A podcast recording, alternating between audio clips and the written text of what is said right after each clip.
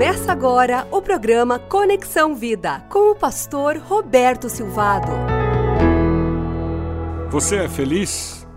Agentes de transformação ou discípulos que vivem na acomodação? Mateus 5,6 nos desafia com bem-aventurados os que têm fome e sede de justiça, porque serão satisfeitos. Essa bem-aventurança faz parte do Sermão do Monte. Sermão do Monte é o único sermão de Jesus que foi registrado. Ali você encontra as características do cidadão do reino dos céus. A pessoa seria identificada por essas características. Você, como discípulo de Jesus, pode se identificar quando lê essas características e dizer: Eu sou assim. Jesus já fez essa obra de transformação na minha vida. Nós, como discípulos de Jesus, nos transformamos em agentes de transformação porque já aconteceu uma transformação nas nossas vidas. Quando a palavra de Deus age em nós, o Espírito Santo nos transforma à imagem de Cristo e nós temos a nossa cosmovisão transformada, nossa maneira de falar, de agir, de pensar é modificada e, como cidadãos do reino dos céus, nós começamos a agir de forma diferente. É por isso que nós começamos a ter fome e sede de justiça. As estruturas demoníacas da sociedade promovem a injustiça alimentam a corrupção, alimentam o preconceito, alimentam a opressão. A fome e sede de justiça nos fará lutar lutar contra essas estruturas demoníacas da sociedade. É por isso que, quando você se dispõe a ser honesto, algumas pessoas virão na sua direção dizendo: deixe de ser bobo, ninguém faz isso, ninguém age assim. Você resolve pagar imposto corretamente na sua empresa, ou o contador, ou algum colega empresário, ou algum vizinho, ou até algum parente vai dizer: Pare de fazer isso. Ninguém faz isso.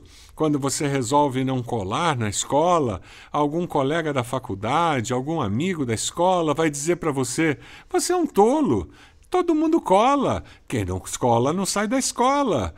E quando você resolve não adulterar e ser fiel ao seu cônjuge, algum colega, algum amigo de, de faculdade, algum, algum colega do trabalho vai dizer: Que isso? Todo mundo trai, ninguém é fiel, não tem problema, ninguém vai descobrir.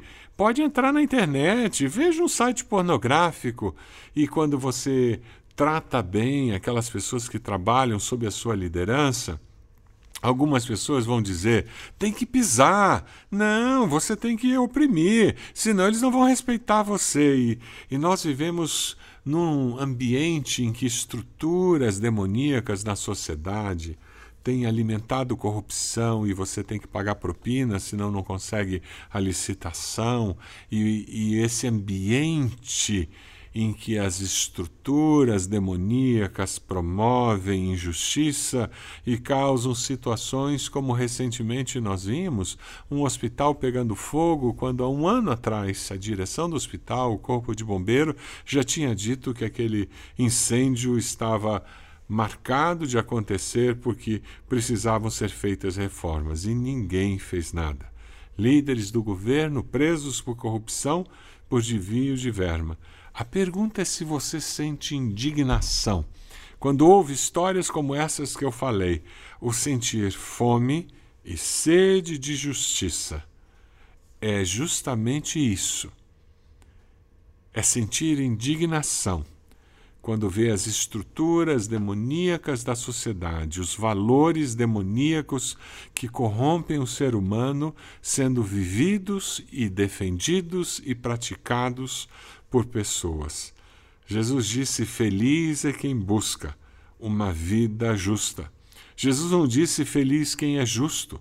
Ele disse feliz quem tem fome e sede de justiça. O foco não está em ser justo, mas em ter fome e sede de justiça. O foco está no processo.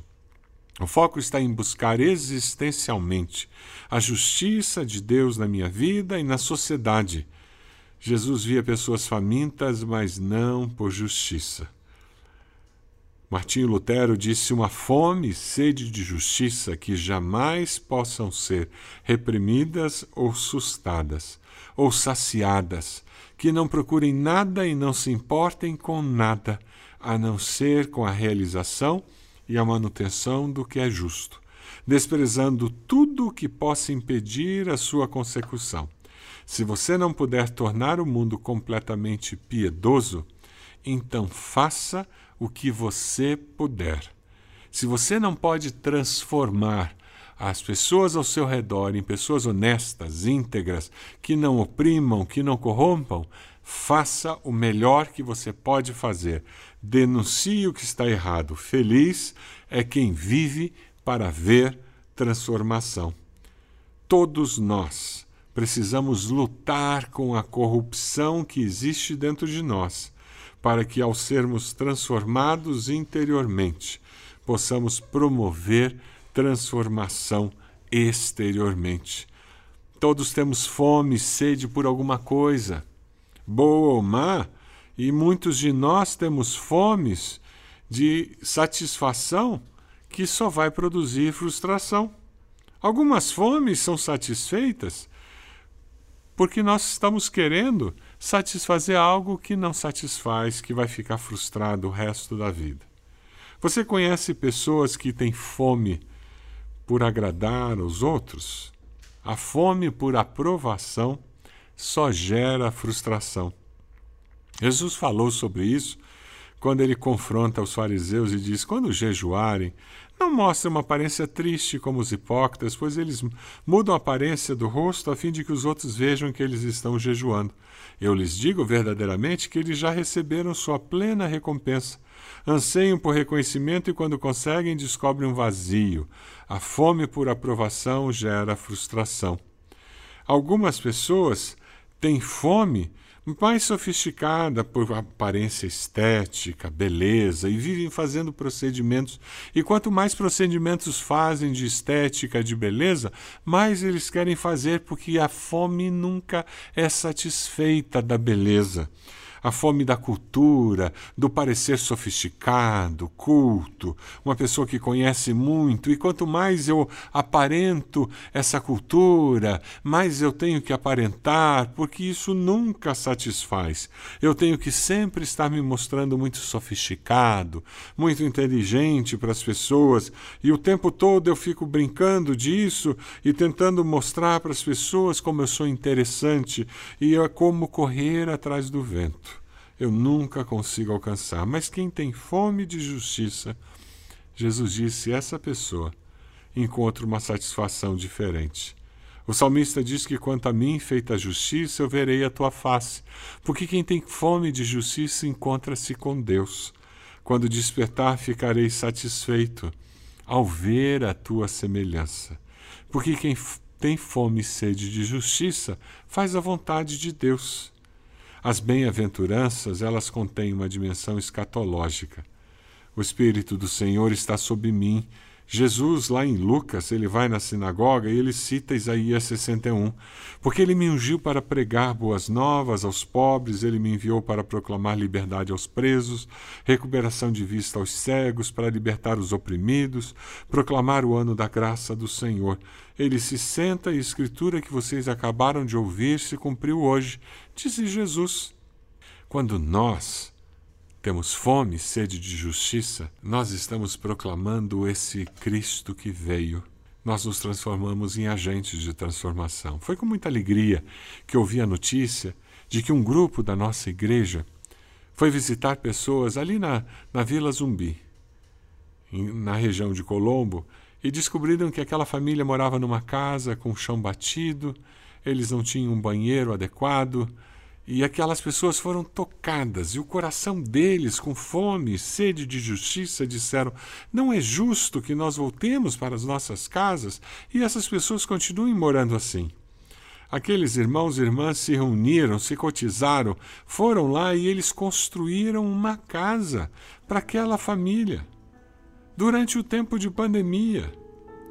É com muita alegria que eu posso contar que alguns irmãos da nossa igreja vieram falar conosco e com alegria a nossa igreja abraçou um projeto que nós chamamos de Projeto Ancorar. É um projeto em que nós montamos um kit e irmãos vão até os hospitais, vão até os postos de saúde da região metropolitana de Curitiba e nós levamos um livro devocional, levamos um, um chocolate, levamos uma palavra de carinho, de afeto, uma oração, levamos uma música para aqueles profissionais que trabalham nesses lugares, que estão atendendo os pacientes, sofrendo com essa pandemia e abençoamos essas pessoas em nome de Jesus. É com alegria que nós vemos essas pessoas chorando, com o coração grato, recebendo alento, apoio nesse momento de tanto sofrimento e tanta dor. Isto é ter fome e sede de justiça, isto é ser agente de transformação. Como sal da terra e luz do mundo, nós decidimos dar um passo a mais, sair da nossa zona de conforto para promover transformação na sociedade e na vida do nosso próximo. Que Deus use você, sua igreja, para promover transformação na vida de outras pessoas. Posso orar por você? Deus amado, nós queremos colocar nossas vidas nas tuas mãos e pedir que o Senhor nos use para abençoar outras pessoas. Nós queremos ser agentes de transformação, levando uma palavra de alento, de estímulo, uma palavra de desafio, de transformação, de exortação. Nós queremos ser promotores de transformação, agentes de transformação na nossa sociedade. Queremos ser sal da terra e luz do mundo. Essa é a nossa oração em nome de Jesus. Amém. Que Deus abençoe a sua vida. Que Deus use sua vida como agente de transformação. Você acompanhou o programa Conexão Vida. Acesse bacacheri.org e conheça um pouco mais da IBB, uma igreja viva.